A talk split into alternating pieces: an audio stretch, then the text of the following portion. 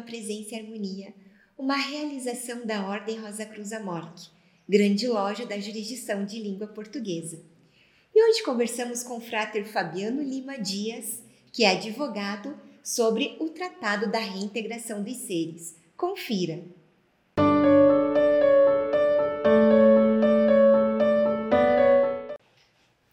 Frater Fabiano, bem-vindo ao programa Presença e Harmonia. Muito obrigada por aceitar o nosso convite. Eu que agradeço, Sora. Como eu já falei, me dá um grande prazer falar sobre esse tema e esse, essa obra. Bom, Frater, então comecemos conversando um pouquinho sobre o seu autor, o Martinez de Pasquali. Frater, pode nos falar um pouco a respeito de quem ele foi? Primeiro, o principal de ser um homem extraordinário como todos os homens que baseiam a tradicional ordem martinista, como seus mestres do passado, eles foram homens acima da média do seu tempo. Não só intelectualmente falando, mas espiritualmente também. Eles se aventuraram em, em, em campos e em estudos que poucas pessoas o fizeram com tanta maestria. É, Martinet de Pasquali nasceu em Grenoble, na França, em 1710. Ele foi militar durante parte da sua vida. E na época isso dava a, aos estudiosos um certo tempo para poder se dedicar aos seus próprios estudos. E é, também por conta da já da tradição de sua família que era uma tradição marrana eles eram marranos e e seu pai que era detentor de uma carta patente do de Charles Stuart para para a fundação de lojas maçônicas da época, que era transmitido hereditariamente. Então, não, ele não conseguiu, ele foi totalmente abraçado por todo o seu contexto para ir em direção ao estudo da, da, do misticismo europeu na época, com forte influência judaica, com forte influência cristã, e ele escreve, na verdade, ele tem gera o Tratado da Reintegração dos Seres, que depois, é, conforme a gente fala mais para frente, ele vai ser escrito, na verdade, por seus secretários. Mas a, a essa base, essa vivência dele foi muito importante. Influência do seu pai, da sua família, da França de 1710, da, do, que estava ali com muitas iniciativas esotéricas ao mesmo tempo acontecendo, nascendo e se desenvolvendo. E Martinez de Pasquale, então, funda a Ordem dos Cavaleiros Maçons Sacerdotes Eleitos do Universo, Zelos Cohen. Esse nome bem grande, ele tem ali uma iniciativa, então, de trazer mestres maçons escolhidos por ele, é, foram muito poucos os escolhidos, para a realização de estudos superiores, estudos bem difíceis e práticas bem difíceis, mas práticas teúrgicas bem difíceis. É, nessa construção, no meio dessa construção é que ele dita para os seus secretários, principalmente para o Louis de Saint-Martin, que foi quem compilou de maneira mais adequada e o maior texto, é, o Tratado da Reintegração dos Seres, e depois ele vem a falecer em, em 24 de setembro de 1774, no, no Caribe, onde ele foi simplesmente tentar receber uma herança de família. E, Frater, o tratado, né, logo no seu início, ele é dedicado aos homens de desejo. O Frater pode dizer para nós quem seriam eles? Falando aos Rosa Cruzes, é muito fácil a gente fazer associação com o termo buscador, e tanto é utilizado pela nossa ordem né? desde lá do domínio da vida, que a gente coloca para aquele homem, aquela mulher que busca conhecimento para poder ter controle sobre os aspectos que a princípio seriam incontroláveis. No caso do martinismo e do martinesismo, tem um ponto a mais, um ponto teórico a mais, que é a utilização do conceito da reintegração. A ideia de se conhecer a cosmogonia de Martinez de Pasquali e o que e qual o caminho, pelo menos o caminho geral a ser percorrido para o retorno a esse, a esse estado de glória que teríamos antes da queda, seria então a base desse homem de desejo. Esse homem, essa mulher de desejo, então eles trabalhariam para trilhar esse caminho da reintegração. E qual que é o tema agora assim principal do Tratado da Reintegração dos Seres? Principal é a própria reintegração mais baseada no, na cosmogonia descrita por Martinete Pasquale. Aí, nesse ponto, é, é preciso lembrar e escrever para os nossos fratres sorores que o Tratado da Reintegração dos Seres é uma obra escrita sobre o conceito de Midrash. É um Midrash judaico-cristão que, bem a grosso modo, seria você trabalhar histórias, conceitos, lendas é, já existentes, inserindo passagens, é, outras histórias e outros e, e outros elementos que você conseguisse colocá-los de forma a traduzir determinados conceitos complicados do, de, um, de um de, uma, de um sentido esotérico. Aqui, na verdade, então, essa cosmogonia de Martinez Pasquali, ela foi pensada necessariamente para transmitir para o leitor a ideia da queda e da necessidade de se retornar a esse estado glorioso inicial. E que nós temos essa condição e que foi dada para a gente. Há elementos suficientes para que nós trabalhemos pela reintegração. Com Martinete Pasquali, muito fundado na teologia, mas com Saint-Martin, muito mais pela chamada via cardíaca. E você pode explicar para a gente o personagem Adão Cadmon, que se ele representava um homem? Adão Cadmon, na verdade, é a representação de toda a humanidade. Adão Cadmon, no texto do tratado coloca é, a criação de um de um ser espiritual responsável por trabalhar a reintegração dos primeiros prevaricadores.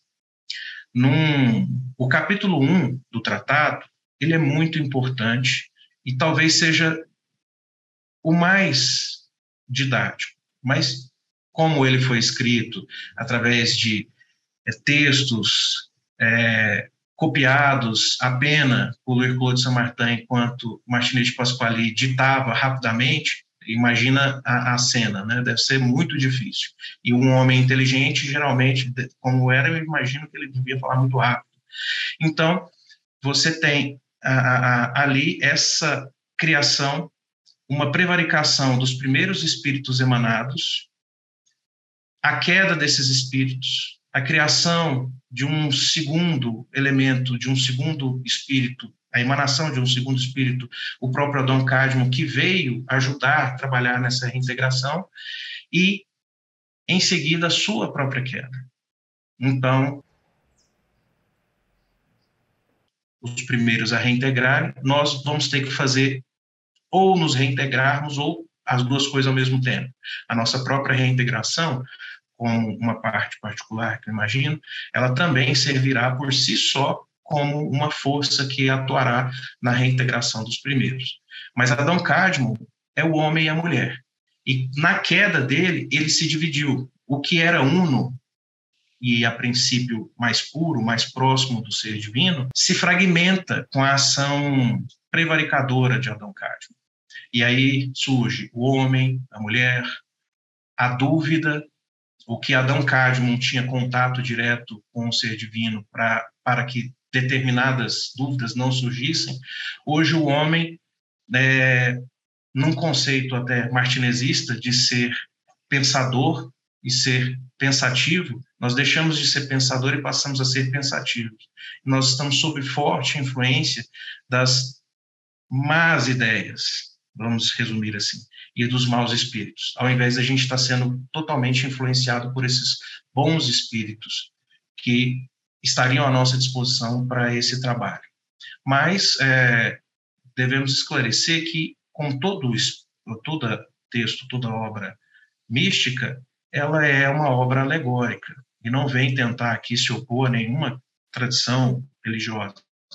Pelo contrário, é um midrash. E como todo midrash, é um acréscimo e e a inserção de conhecimentos de teorias pessoais de Martinez de Pasquali dentro de um texto já existente, sendo que esse texto era a Bíblia cristã, tanto os seus livros canônicos, quanto alguns livros, é, é, seria, imagino que seria possível, né, que alguns livros é, não canônicos, não escolhidos, alguns livros apócrifos também fossem é, é, comentados com, por, por Martinete Pasquale durante o, o descrever da sua obra. E, Frater, já logo no início da obra, a gente também tem a referência ao quadro universal. O senhor pode nos explicar né, o que é ele, a sua importância na obra? É a tentativa de Martinete Pasquale de trazer uma visualização a esse complexo de coisas que ele narra. Mas podemos dizer que ele também é uma fotografia da, do início dos tempos, onde é, há esse, essa fragmentação, essa dualidade é criada, desde o primeiro momento da prevaricação daqueles primeiros seres que eu disse inicialmente.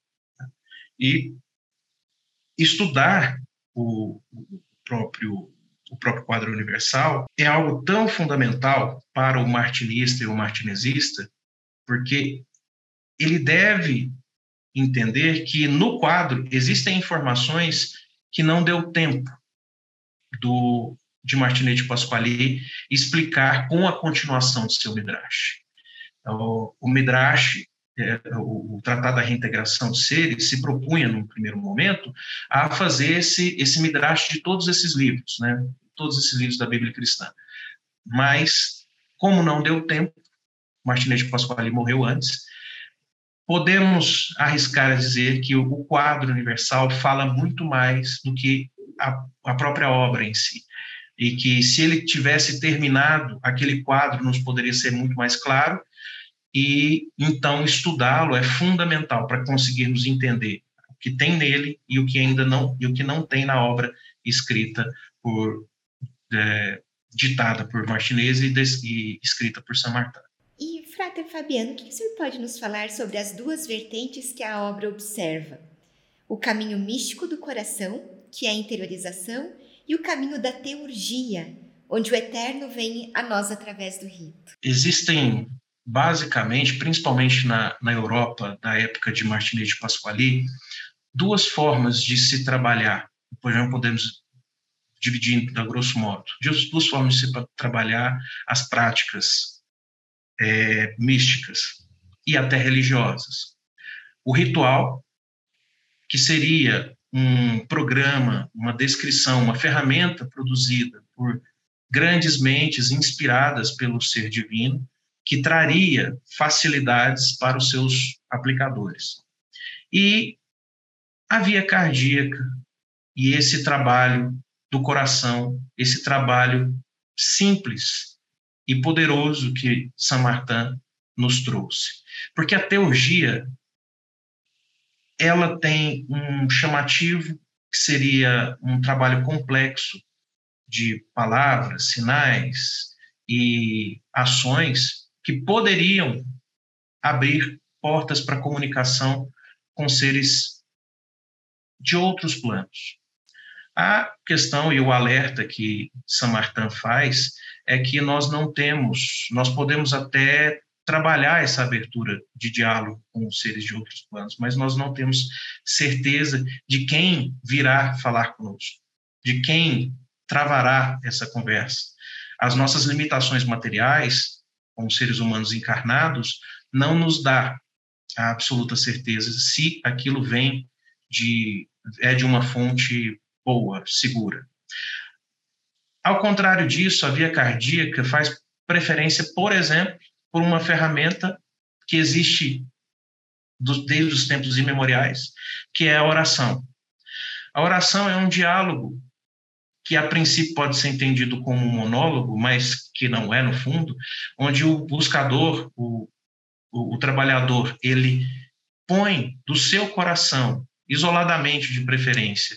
Tudo aquilo que deseja, tudo aquilo que o aflige, tudo aquilo que ele queira agradecer, mas com toda sinceridade, sem a necessidade de se apresentar a ninguém, sem a necessidade de cumprir normas sociais, ali, fechado, no seu oratório, no seu quarto, dentro da sua casa, na sua igreja.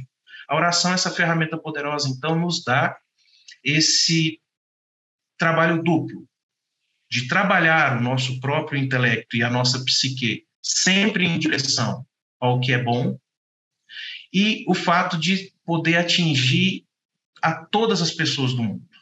nem todos são capazes de praticar a teologia hoje. Nós temos a necessidade de um preparo intelectual, a necessidade de preparo material para se fazer isso, mas a oração, qualquer ser humano pode praticar a oração, e aqui a oração como exemplo dessa via cardíaca, né? Então, qualquer ser humano, através do seu desejo, do seu coração, pode fazer esse trabalho, e pode se aproximar, e pode caminhar rumo à reintegração. É, Robert Amador, ele coloca uma, uma diferença própria que eu acho muito interessante, que o trabalho da reintegração, ele passa pelo trabalho da, da, da sua regeneração. Então, o ser humano individualmente se regenera, e a, e a oração tem um poder incrível sobre isso, a meditação tem um poder incrível sobre isso, e, ao mesmo tempo, ele trabalha para essa reintegração. E detalhe, a reintegração ela, ela vai acontecer de uma vez só. A regeneração vai seguir o tempo e o caminho de cada um. Mas a reintegração, assim como Adão Cadmo era um só e se fragmentou, então a reintegração ela não vai ocorrer de forma parcelada. Ou todos nós nos reintegramos, mesmo as pessoas mais é, que mais que mais estejam abraçadas ao materialismo, às confusões do mundo, ou não nos reintegraremos. Mas o caminho é certo. A questão é o tempo. Então, a regeneração é o primeiro passo, é um dos passos que vai ter que fazer para a reintegração. E essa via cardíaca de São Martin, ela trouxe essa universalidade que não tem na teologia. Frater, a minha próxima pergunta, o senhor já deu algumas pinceladas, mas mesmo assim farei. A obra ela foi finalizada por Pasquali e qual era o objetivo inicial da obra? É, como eu já adiantei, a obra não foi finalizada. A obra, acredito que ela teria diversos volumes, pois ela tentava fazer um midrash de todos os livros, e observemos que no tratado eles nem são divididos pelos livros iniciais, Gênesis, não, eles são divididos inclusive os primeiros pelos próprios personagens, Adão, Abel, Caim. Ou seja, Martinez de Pasquali provavelmente escreveria uma obra gigantesca, com muita informação, e que no final ainda precisaria de uma revisão, por conta dessa mecânica que ele utilizou de é, ditá-la e um secretário escrevê-la. É, então, o objetivo era realmente utilizar essa a, história já tão difundida e o conhecimento judaico-cristão contido na Bíblia para poder trazer esses outros elementos martinezistas. E ele o trouxe, de certa forma, mas não ficou completa. Por isso, mais uma vez, a necessidade de se estudar o, o, quadro universal, que talvez seja o resumo que ele deixou, conseguiu deixar pronto. Perfeito. E seguindo essa linha, qual que é a importância da obra da reintegração para as ordens místicas atualmente? Hoje, duas ordens místicas, duas grandes ordens místicas estão presentes no mundo, se baseando na, nos conhecimentos do Tratado da Reintegração de Seres. A maior delas, e aqui eu, meu coração mora, é a tradicional Ordem Martinista, que conseguiu, através dos seus mestres do passado, né, desde a sua fundação com, com o Papi, trazer esse conhecimento de uma forma bem mais é, didática e capaz de, de nos dar ali grande, é, grande profusão desse conhecimento no mundo. Lógico, aqui nós temos uma, uma, um primeiro momento da, da, ordem martinista que foi lá com o Círculo dos Íntimos, com São Martin, e com as iniciações até chegar em, em Papos ou Papi, que fundou a ordem martinista, e a Tom, hoje, é, por uma felicidade da, do cosmos que colocou sobre a, a tutela da, da AMORC, consegue trazer da forma mais segura que existe esse conhecimento. Num outro lado, nós temos o chamado regime escocês retificado, que hoje sua principal vertente é feita pelos colégios de grandes priorados retificados do mundo, aqui no Brasil representado pelo grande priorado retificado, que trabalha ainda sobre a égide maçônica, é, mas e, e, com os ensinamentos mais, mais ali dirigidos por Jean-Baptiste Villermoz. Enquanto a Tom segue uma linha martinista de Louis-Claude Saint-Martin, o regime escocês justificado ele segue uma linha villermosista, vamos dizer assim, para continuar usando essa, essa expressão, é, sendo que Jean-Baptiste Villermoz e, e Louis-Claude Saint-Martin foram os dois grandes discípulos é, da, da, de Martinet de Pasquali. E é impossível fa falar de um sem falar do outro, visto que tanto os rituais do rito escocês retificado, do regime escocês retificado, tiveram a mão direta de Saint-Martin, quando ele morou um ano com, com Villermoz, como também o, o, o, o martinismo sofre influência direta, como, por exemplo, a obra que é publicada pela própria Morte, que é O Homem-Deus. Então, conhecer todos esses, esses três, essas três grandes presenças, essas três grandes almas, nos dá, é, é, que nos daria o verdadeiro caminho que a tradicional ordem machinista coloca. E como Saint Martin usou o conhecimento inserido no tratado para a criação da Tom? Ah, o, o, Círculo dos Íntimos, né, que depois se transformou na tradicional ordem machinista em último, em último momento, ele abraçou, por conta da participação de Louis Claude Saint-Martin na, na, na ordem dos cavaleiros Elos Cohen, ele foi, Saint-Martin foi inserido nesse, nessa mudança de paradigma. Eu digo isso porque eu comentava com, com a Soro no início, que antes da gravação, que o Tratado da Reintegração dos Seres fez algo muito, muito fantástico, pessoalmente, a minha pessoa. Ela, o tratado conseguiu mudar a maneira como eu vejo não só a criação do universo, mas como eu enxergo a relação do divino com os seres humanos. Com as minhas limitações, e eu já tive esse, esse, é, é, esse momento de, de, de vislumbrar algo extraordinário, eu imagino que deva ter acontecido com o Louis-Claude Saint-Martin, com o seu intelecto avançado e com a sua alma muito é, privilegiada e dentro do seu trabalho místico de oração, de criação, de meditação. Então, o que São Martão utilizou basicamente foi a cosmogonia e a teoria da reintegração. Mas ele conseguiu acrescentar, trazendo elementos, inclusive, de outros conhecimentos que estavam sendo produzidos na época, trazendo elementos de Jacob Boehme, seu segundo grande mestre, que ele teve a felicidade de conhecer e a felicidade de conseguir compilar. Então, a tradicional ordem martinista, hoje, podemos dizer com segurança, que ela é a soma de três grandes homens, de três grandes homens: Martinez de Pasquali, Jacob Boehme e o principal, Louis Claude Samartin, que conseguiu juntar essas duas, esses dois conhecimentos ao que nós temos o privilégio durante os nossos estudos de conhecer.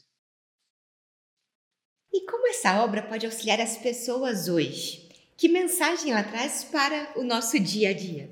Em um mundo onde nós nos deparamos com guerras, que nós deparamos com dúvidas, hoje, assim como diversos momentos da história, mas hoje me deparo com diversas pessoas que não sabem para onde ir não sabem o que fazer, sentem uma falta gigantesca de ter a certeza do porquê ela está aqui, para onde ela vai, o que seria necessário para ela fazer para ser feliz.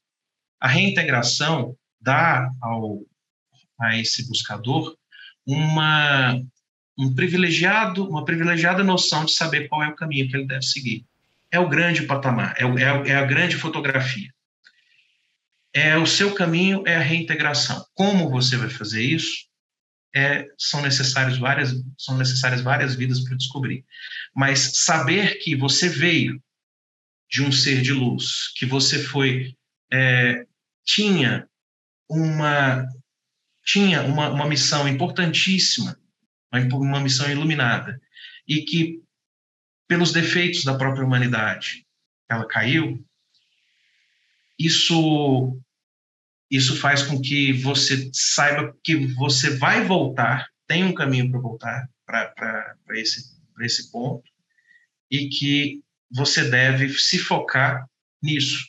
Que o resto, como o próprio Louis Claude Samartin diz, é, as distrações que hoje são muitas vezes são nossa salvação do dia a dia do tédio, das loucuras do mundo, são na verdade as nossas os, as nossas principais mazelas, pois a distração nos tira o foco exatamente do desse caminho, da, do percurso do caminho da reintegração.